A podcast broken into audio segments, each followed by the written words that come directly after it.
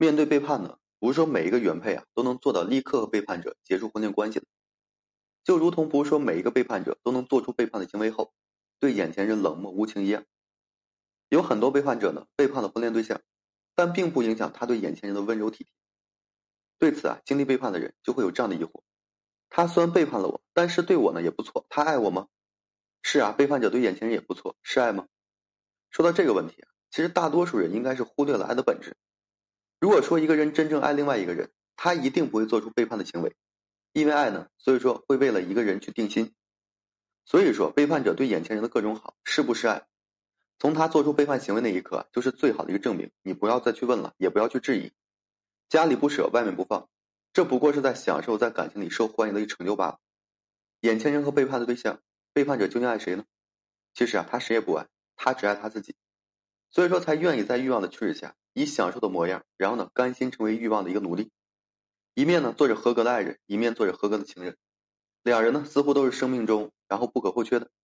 但实际上呢，只要说再出现打动他欲望之心的人，他便可以说再继续做一个合格的爱人。那么背叛者对这个情人和眼前人都很好，是什么心理呢？无外乎有两点，第一就是不想失去婚恋中的一个利益，人和人之间呢，任何这种关系都会建立在价值交换的基础上。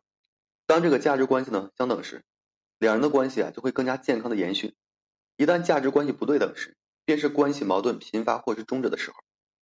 婚恋关系中啊，背叛者能够说维系着一种令眼前人满意的婚恋关系，这是因为在他看来，眼前这段关系或是眼前人身上有这个背叛对象呢无法取代的价值，而背叛的对象身上呢也同样有着眼前人不可取代的一些价值。所以说，出于一种自私的心理，背叛者便是两边都不舍。眼前人呢是柴米油盐的一个踏实，以及说物质或是其他利益条件而必须要存在的人。背叛对象呢是建立在各种所需的基础上，只管风花雪月的一个激情欲望。除此之外呢，有些婚恋对象之外，并不知道自己已经经历了背叛，所以呢对这个背叛者还是毫无疑问的深爱着。而背叛者继续扮着一个合格的爱人，就是怕事情败露，自己不具备承担后果的一个能力。所以说背叛者一边是明知故犯的背叛。一边呢，给眼前人创造无比幸福的踏实，游走在两人之间，享受着备受在乎的一个感受，更是他欲罢不能的一个煞费苦心。对眼前人好，从某种意义上来说，和对这个背叛对象的好是等同的一个目的，都是为了自己啊更好。其二就是虚伪的负罪感在作祟，有些背叛者呢会打着爱的旗号呢行使背叛的行为，打着负责任的旗号背叛呢也不舍眼前人，自相矛盾中，背叛者是在一种两者之中。自己都分不清楚什么是爱，什么是欲望，他甚至呢自己也不知道自己啊该和谁靠近或者疏离。的确呢，欲望就是一个蛊惑人心的坏东西。有些人的犯错是他们在山野迷雾中不知道该向前走还是说回到起点的一个纠结。的确，有些背叛者虽然说知道自己背叛不应该，但他并不确定自己究竟是不是错了。所以啊，他面对眼前人和背叛对象都存在一种愧疚、负罪感，以至于呢，面对眼前人要时刻奉上自己的温暖。面对背叛对象呢，也要时刻付出自己所有的深情。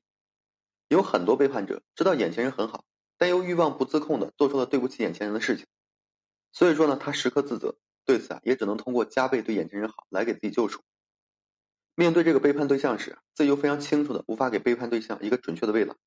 所以说他非常愧疚，只能在自己所能承受的范围之内满足背叛对象所有的索取。背叛者呢很理智，但是逃不出欲望的一个牢，所以呢，在诸多的背叛者当中。唯独这两边都讨好、两边愧疚的人，活的是最累的。背叛者呢，对眼前人也好，对背叛者呢也好，都是逃不过这个伤人伤己的。无论他们是哪一种心理，结果都不会变的。成年人呢，应该对自己所有的行为负责任，但是啊，未必每一个成年人都能够对自己的行为啊承担起责任。尤其呢，对于背叛者来讲，即使说他有金山银山、巧如蛇黄，也一样不具备说承担背叛行为的一个能力，只能说到最后自讨苦吃。所以啊，那些家里不舍、外面人不放的背叛者，才能想起，如果说可以安抚眼前人，也能说笼络住背叛的对象，这才是他们最大的一个愿望。欲望呢是一颗糖衣炮弹，不自控的人就会在特定的时间里深受其害的。所以呢，在这里也奉劝婚恋中的所有人，如果说你的眼前人和你之间的感情出现了问题，要想办法去解决问题，对眼前人定心才是你你们收获幸福之路的必经之路。如果说你已经做出背叛的行为，希望你即刻清醒，哎，悬崖勒马。还有机会做一个好人。如果说你经历了背叛，别怕别慌，镇定理智的好好爱自己，然后呢你就赢了。好了，今天呢就跟大家分享这些。如果说你现在正面临婚姻、情感挽回一些问题困惑，不知如何解决处理的话，就添加个人微信，在每期的简介上有问题我帮助各位去分析解答。